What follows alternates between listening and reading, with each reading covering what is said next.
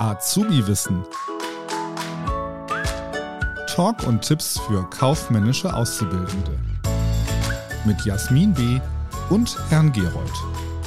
Hallo und herzlich willkommen bei Azubi Wissen. Mein Name ist Jasmin heute bin ich mal alleine und ich spreche mit euch über meine Lernmethode. Also ich erzähle euch, wie habe ich mich auf all die Prüfungen vorbereitet, die wir für die Ausbildung Kauffrau für Büromanagement benötigen und sicherlich könnt ihr das auch in anderen Berufen so ja, übergreifend genauso anwenden.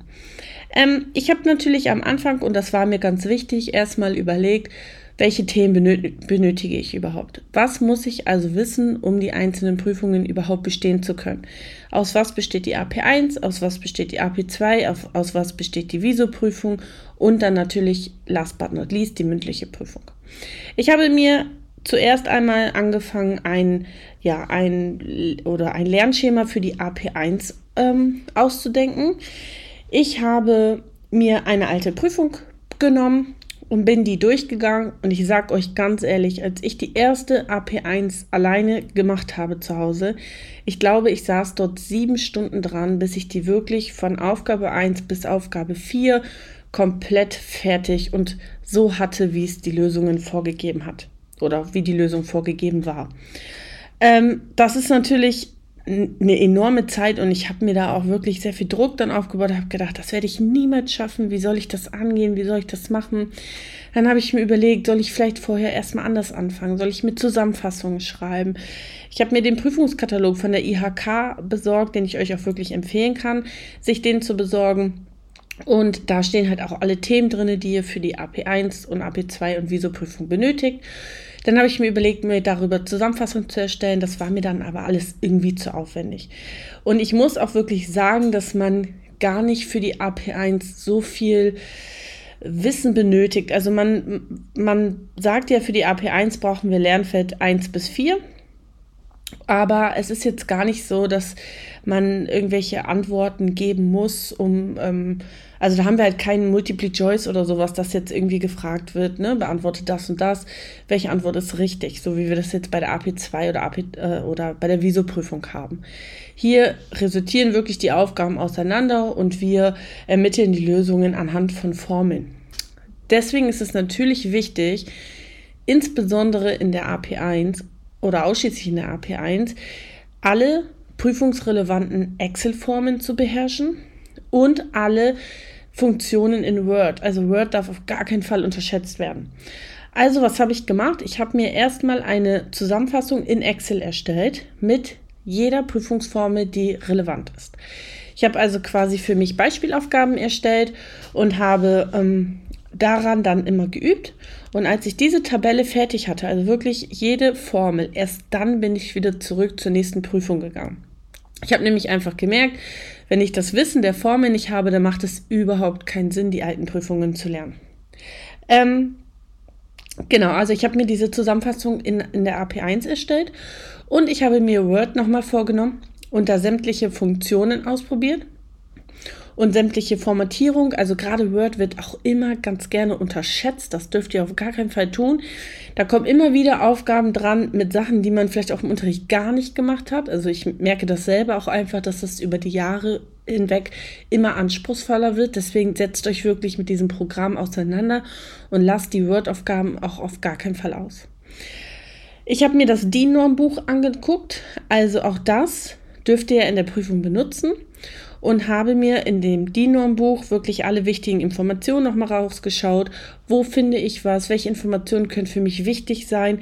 Auch da findet ihr inhaltlich ganz viel, was ihr in den Prüfungen verwenden könnt. Also ich hatte zum Beispiel Thema ähm, Ergonomie am Arbeitsplatz und ich konnte ganz viel daraus einfach abschreiben, weil da einfach ein Beispiel zum Thema Ergonomie war. Und ähm, da, also zusammenfassend, ich habe wirklich äh, für die AP1 habe ich mir eine Formelsammlung erstellt, habe die Formeln gelernt.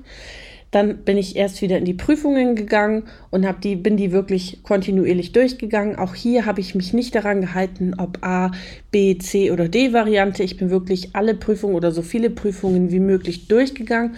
Und was wirklich wichtig war, nicht zu viele Prüfungen an einem Tag zu machen. Also ihr werdet kein Weltmeister in dem Ergebnis, wenn ihr jetzt irgendwie fünf Prüfungen am Tag macht, dann kommt ihr nur durcheinander. Gerade bei der AP1 fängt man dann an, so, hm, wieso kommt jetzt gerade das? Ich hatte doch gerade eine ABC-Analyse. Ach nee, das war in der Prüfung, die ich davor gemacht habe. Also man kommt dann einfach durcheinander. Und deswegen ist es einfach wichtig, hier ähm, sich nicht selbst zu überfordern. Gönnt euch die Pausen. Fangt einfach früh genug an. Also es gibt auch kein, Jasmin, ist es zu früh, dass ich jetzt anfange zu lernen? Nein, es ist nie zu früh. Ihr könnt euch die Prüfungen im Prinzip auch am ersten Tag eurer Ausbildung schon nehmen.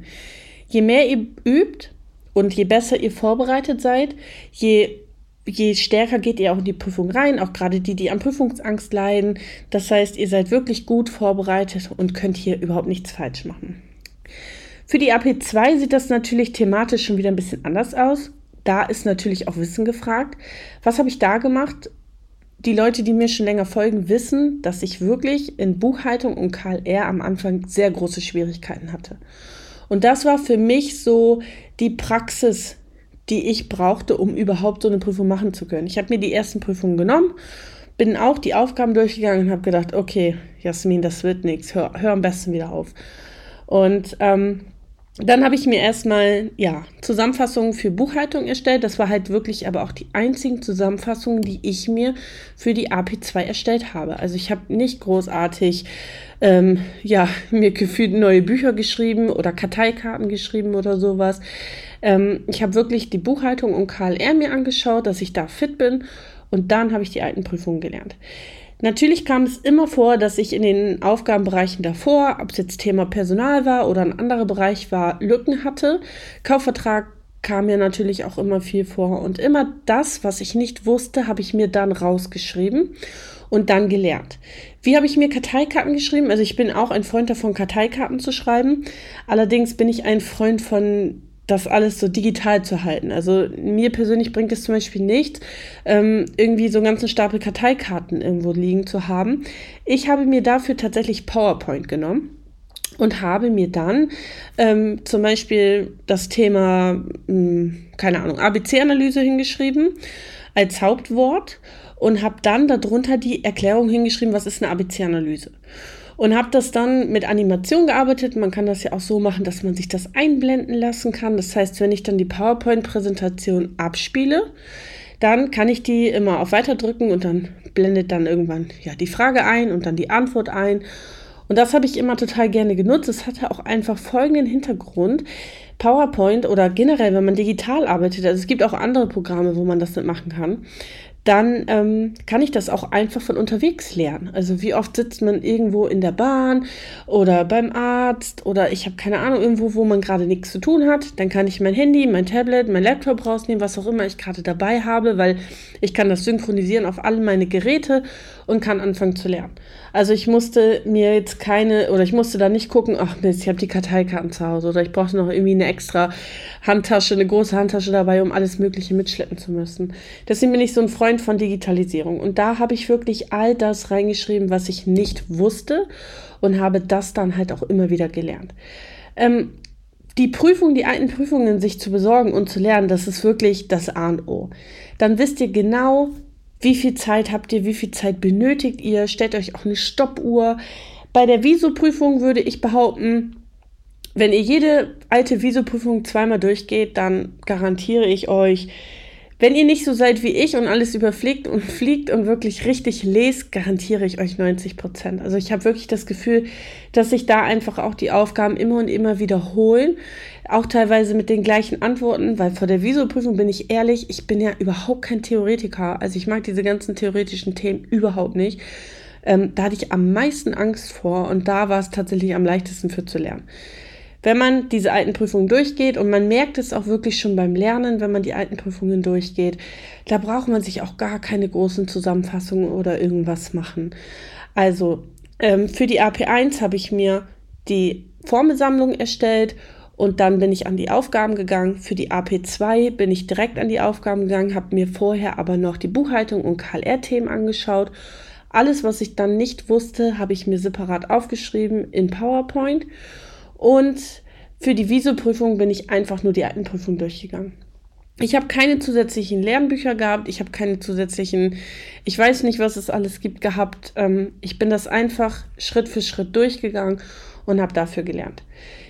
Dann muss ich auch sagen, ich habe tatsächlich auch, dadurch, dass ich ja Nachhilfe gebe, einige, die mir auch Lernbücher dann schicken, gerade zum Thema AP1. Ganz viele, die dann so mit oder mit Lernbüchern arbeiten und mir dann die Aufgaben schicken und sagen, ja, Jasmin, ich würde das gerne lernen. Also wenn ihr diese Lernbücher beherrscht, dann könnt ihr auch jede Prüfung lösen, weil ich habe das Gefühl, dass diese Lernbücher tatsächlich alle viel, viel umfangreicher sind als das, was in den Prüfungen drin vorkommt. Also solltet ihr euch dafür entscheiden und ein Buch nehmen, gerade so zum Thema AP1, dann ähm, denke ich, seid ihr da auf jeden Fall auch auf der sicheren Seite. Fangt aber wirklich erstmal an mit den alten Prüfungen. Dann kommen wir zur mündlichen Prüfung. Ich hatte ja nun einen Report. Das heißt, ich habe mich, ich habe meinen Report geschrieben, zwei Themen gesucht, meinen Report geschrieben oder beziehungsweise meine Reporte geschrieben und habe mir die dann nachher alles rausgeschrieben und markiert, wo ich denke, darüber könnte man Fragen stellen. Wie so ein Report aufgebaut ist, dazu hatten wir ja auch schon mal eine Folge. Ähm, so habe ich mich auf die mündliche Prüfung vorbereitet. Man darf natürlich aber auch nicht vergessen, dass ähm, natürlich auch andere Fragen so rundherum so ein bisschen gestellt werden können. Ne? Bei mir war so, ja, ich hatte ja eine Veranstaltung geplant und dann hieß es so, ja, welche Zeitmanagement-Methode haben Sie denn angewendet und kennen Sie noch eine andere? Ähm, das war zum Beispiel kein Thema meines Reportes, aber natürlich muss man sich auch so ein bisschen auf die anderen Themen vorbereiten. Ähm, und ich habe dadurch, dass ich ja auch Nachhilfe gebe, auch für die klassische Prüfung, ähm, ich bin natürlich kein Prüfer und ich weiß, dass jeder Prüfer das auch einfach individuell halten kann. Da gibt es jetzt auch keine großartigen Musterlösungen, die man sich, ähm, die man sich besorgen kann. Da finde ich wirklich sehr, sehr gut die Bücher vom Kiel Verlag. Also die haben sowohl für den Report als auch für die klassische Variante Bücher. Und die sind wirklich ganz toll aufgebaut. Also damit lerne ich in den, in den Nachhilfen total gerne und ich empfehle die auch wirklich total gerne weiter. Da sind ganz gängige Themen, ganz, ganz gängige Prüfungsthemen und ich lerne oder ich lese auch immer wieder in den, in den, ähm, ja, in den WhatsApp-Gruppen, wenn dann die wenn dann ja, der Rückblick kommt oder das Resultat von, von den ähm, Teilnehmern kommt, dass die auch immer wieder sagen, ja, ich habe mit dem Keybuch Verlag gelernt und wisst ihr was, mein Prüfer hat genau Aufgabe XY aus diesem Buch verwendet. Also auch die Prüfer benutzen diese Bücher ganz gerne, zumindest einige Prüfer, aber alle wahrscheinlich nicht, aber einige Prüfer und die Aufgaben eignen sich wirklich sehr gut dafür. Ne? Auch wenn ich jetzt eine Reise habe und da ist zum Beispiel eine Aufgabe von, von einer Geschäftsreise drin, oder ich glaube sogar zwei Aufgaben von Geschäftsreisen drin. Und ähm, selbst wenn eure Geschäftsreise nachher eine andere ist, aber ihr könnt natürlich vieles dann davon auch verwenden. Ne? Vieles ist es ja im Prinzip egal, ob ich nach Japan reise oder nach Hamburg reise. Ähm, klar mit ein paar kleinen Unterschieden, aber das lohnt sich auf jeden Fall, diese Bücher zu holen. Also damit lerne ich immer total gerne für die mündliche Prüfung. Das, das empfehle ich auch wirklich gerne. Auch die, das Reportbuch, das habe ich verwendet für meinen Report. Da ist nochmal genau beschrieben, wie ist denn so ein Report aufgebaut. Da sind Beispielreporte drin, ähm, Beispielthemen zu allen Wahlqualifikationen. Also ist wirklich richtig gut aufgebaut. Ähm, kann ich euch wirklich nur ans Herz legen. Und wenn ihr nach diesem Schema lernt, dann denke ich, steht euch nichts mehr im Wege. Und ja, wenn ihr vielleicht eine ganz andere Idee habt, also wir können ja gerne auch mal so eine, so eine Folge zusammen aufnehmen, falls ihr vielleicht irgendwas zu berichten habt, wie ihr lernt oder ihr schreibt mir das einfach gerne mal und ich teile das dann hier auch gerne nochmal in einer Folge. Und dann freue ich mich aufs nächste Mal und wünsche viel Glück bei den Prüfungen. Das war Azubi Wissen, ein Podcast der Marke Kiel.